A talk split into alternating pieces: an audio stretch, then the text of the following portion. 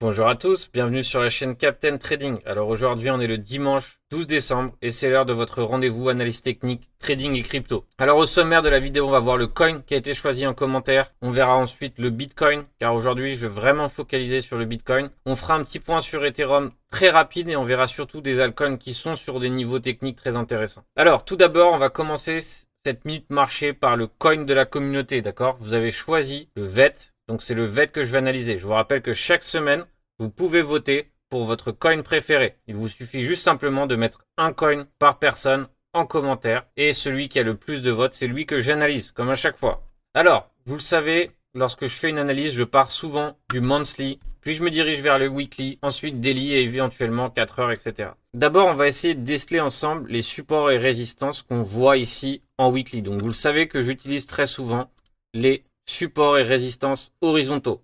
Pourquoi? Parce que d'après moi, c'est les plus pertinents, d'accord? C'est ceux qui ne sont pas subjectifs. Alors que évidemment, les, les supports obliques sont beaucoup plus subjectifs. Alors qu'est-ce que je constate immédiatement? C'est que ici, les 6 centimes sont une zone de résistance. Donc on voit ici un haut monthly, un bas monthly, un autre bas monthly, et presque celui-ci aussi. Autre niveau hein, qu'on constate assez rapidement, c'est le niveau des 8 centimes, 8,5.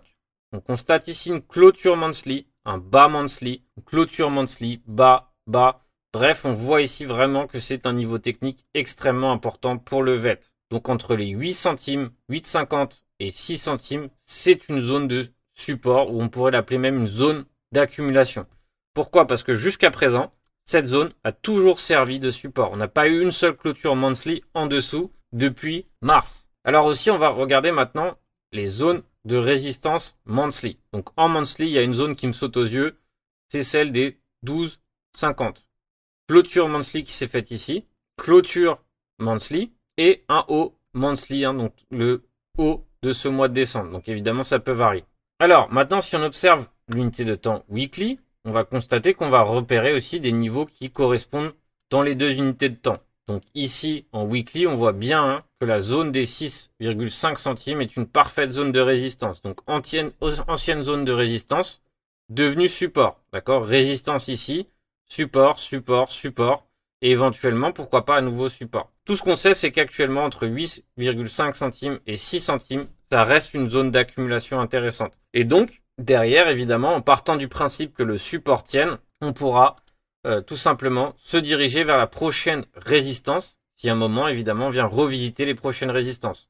Donc prochaine résistance 12 centimes, prochaine autre résistance 15 centimes. Donc ici, en tant que swing trader, on peut tout simplement partir du principe qu'on peut accumuler cette zone pour éventuellement un jour, lorsque le VET reprendra une tendance, revendre ici sur la prochaine résistance des 12 centimes et éventuellement pourquoi pas des 15 centimes.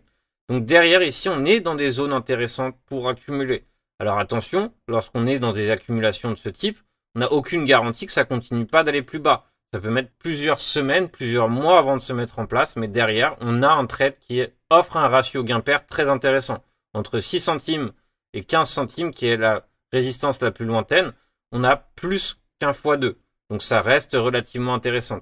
D'ailleurs, on observe ici qu'actuellement, on se trouve zone de survente. La dernière fois qu'on s'est trouvé en zone de survente sur le VET, ici on a eu une belle impulsion haussière qui s'est mise en place et des 5 centimes, on allait se diriger vers les 15 centimes qui est un x3. Donc actuellement, d'après moi, nous sommes sur une zone intéressante d'accumulation, d'investissement, swing trading sur le VET. Alors attention, ça peut rester encore longtemps à latéraliser.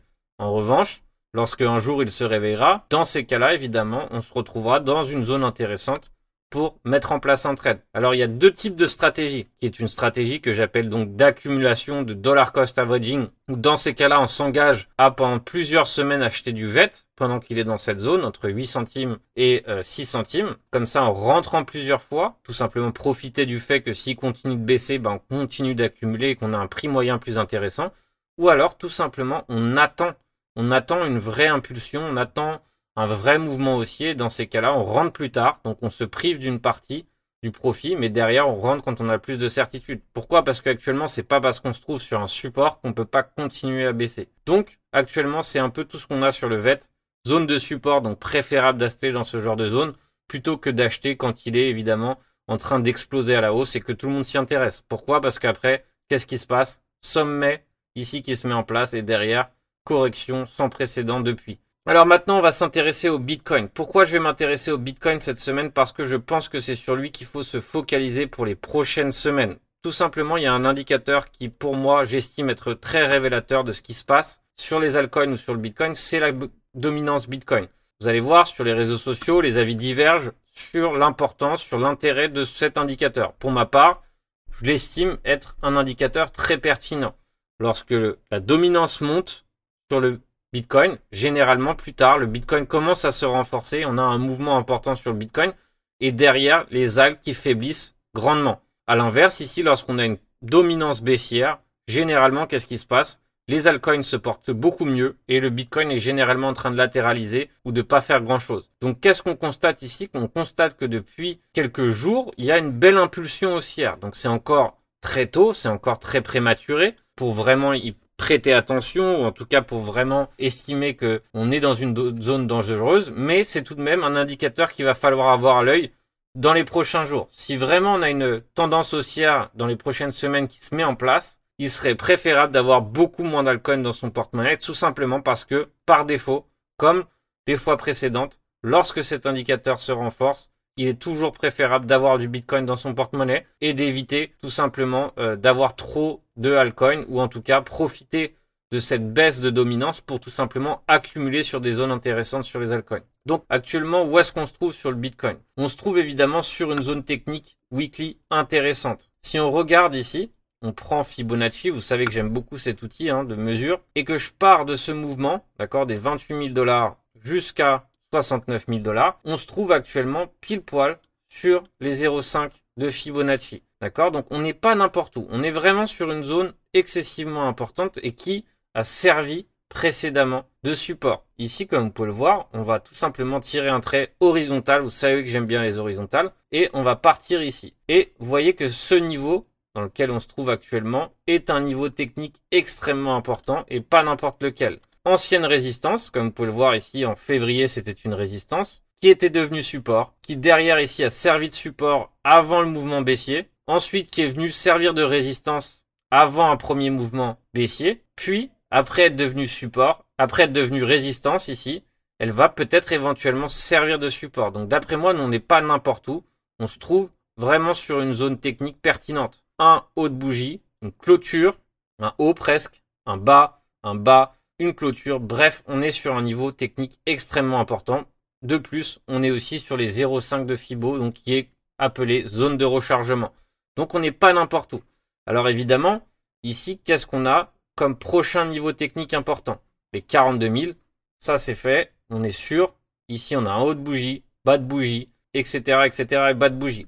Donc évidemment, maintenant, les deux zones techniques, on va dire, qui euh, s'offrent à nous sont les 38,2 de Fibonacci avec les 54 000 et les 42 000. Alors évidemment, qu'est-ce qui va se passer les prochaines semaines? Est-ce qu'on est plutôt, on aura plutôt tendance à se diriger vers le haut ou vers le bas? Donc on va essayer d'ensemble de décortiquer les deux scénarios et d'essayer d'analyser ensemble comment pourrait-il se mettre en place. Alors pour ça, je vais me diriger tout simplement sur le 4 heures. D'accord? Pourquoi? Parce que c'est lui, si on a une tendance haussière en 4 heures, cette tendance haussière se répercutera en délit et derrière évidemment on aura éventuellement un retournement de tendance.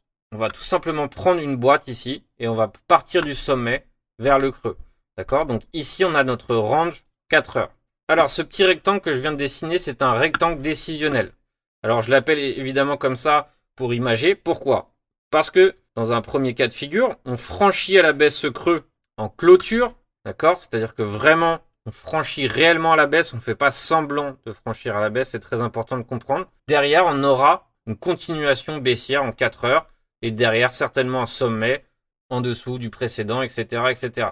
D'accord? Ça, c'est le premier scénario qui est baissier. C'est pas forcément celui que je privilégie en premier. Deuxième scénario, donc qui lui est le scénario haussier, ça serait donc évidemment de franchir allègrement ici les 51 000 dollars, d'effectuer un sommet au-dessus du précédent, éventuellement aller chercher la ligne de coup ici, et continuer éventuellement, pourquoi pas, de redémarrer une tendance haussière, d'accord? Ou tout simplement de retourner en range. Tout ça, c'est aussi une possibilité, d'accord? C'est important de le comprendre. Donc maintenant, on va voir maintenant le scénario piège, et ça, c'est vraiment le scénario que beaucoup d'investisseurs débutants n'arrivent pas à percevoir et n'arrivent pas à comprendre ça serait ce qu'on appelle une déviation. Qu'est-ce qu'une déviation? C'est tout simplement franchir un creux, comme celui-ci, sauf que derrière, finalement, on fait semblant de le franchir, on le réintègre. D'accord? On réintègre et on reprend le niveau. Donc en fait, on a fait semblant de franchir un niveau.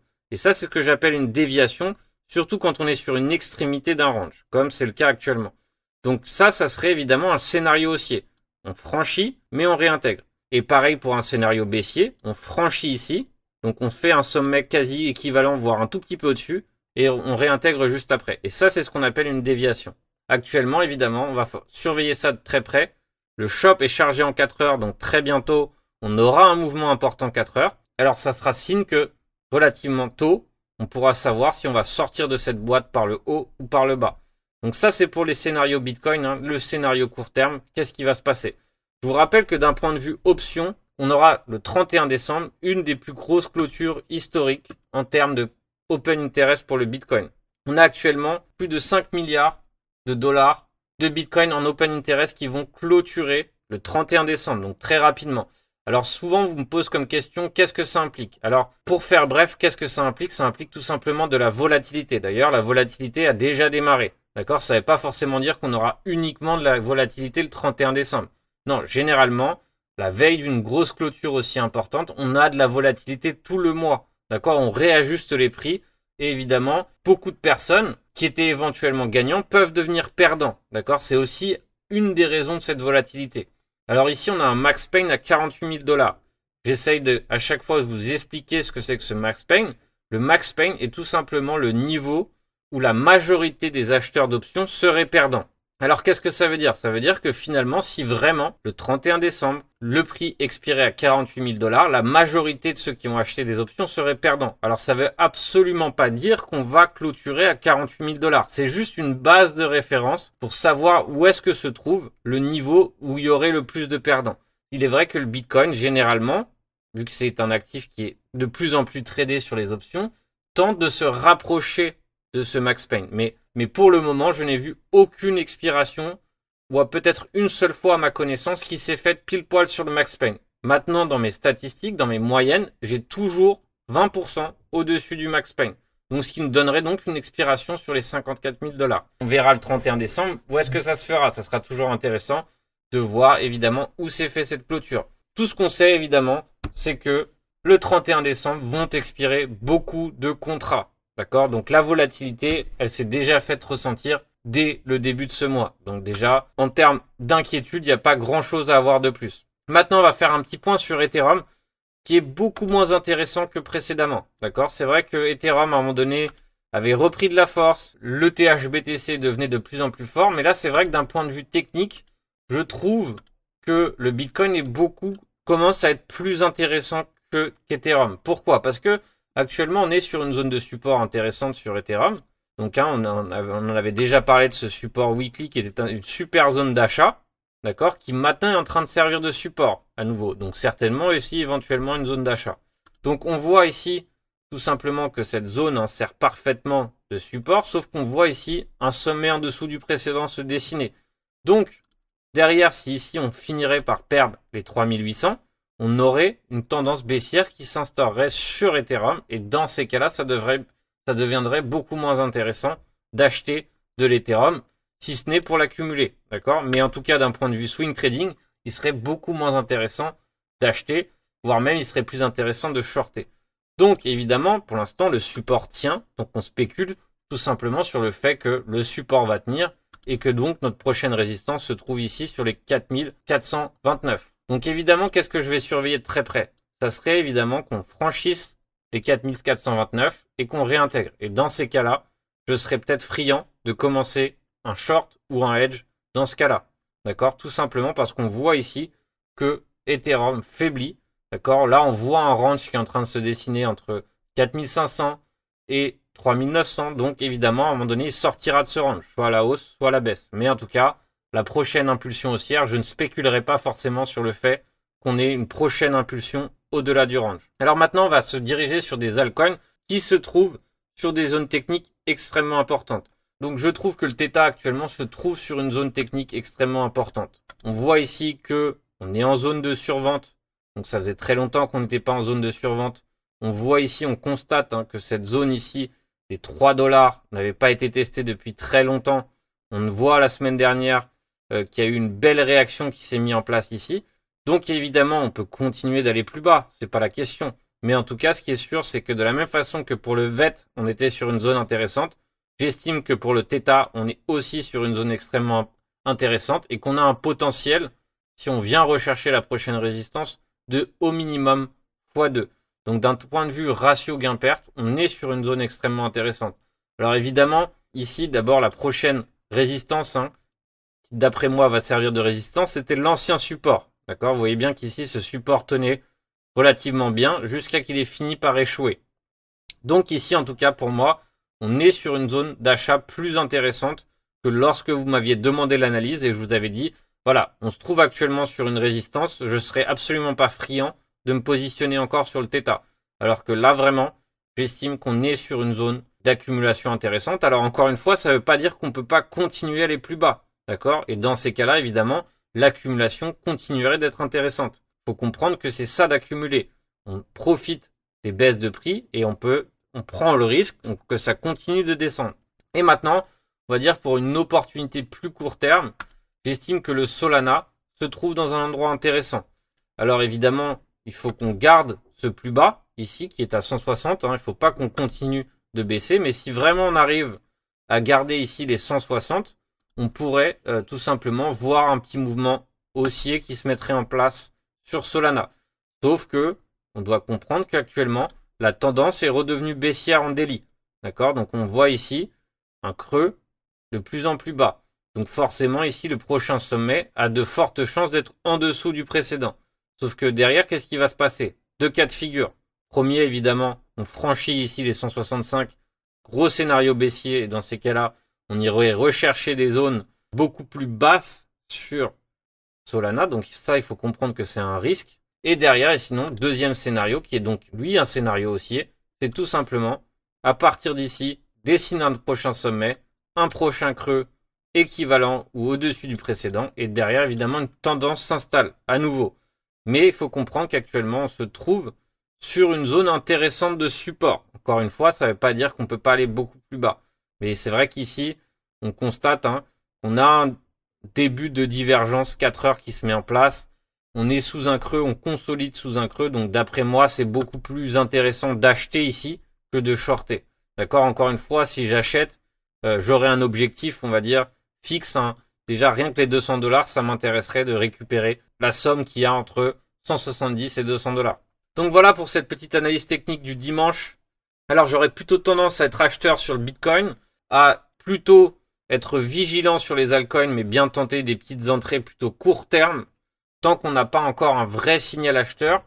Évidemment, accumuler, d'accord? Mais ça, cette accumulation, je pars du principe que ce sera une accumulation qui sera valable pour les prochains mois donc je pars du principe, si j'accumule, que je peux encore tout simplement voir le prix continuer de dégouliner, d'accord, sans que ça me pose problème. Pourquoi? Parce que ça fera partie de ma stratégie d'investissement, le fait que le prix continue de baisser. Donc c'est à peu près tout. Je pense qu'il faut être beaucoup plus vigilant sur les altcoins, en avoir de moins en moins, donc profiter éventuellement d'une hausse pour commencer à dérisquer ces altcoins, pour tout simplement éventuellement se focaliser sur le Bitcoin et derrière éventuellement edger euh, c'est Bitcoin, etc. En attendant, je vous souhaite bon trading à tous, soyez vigilants et on se retrouve très bientôt pour une prochaine analyse technique.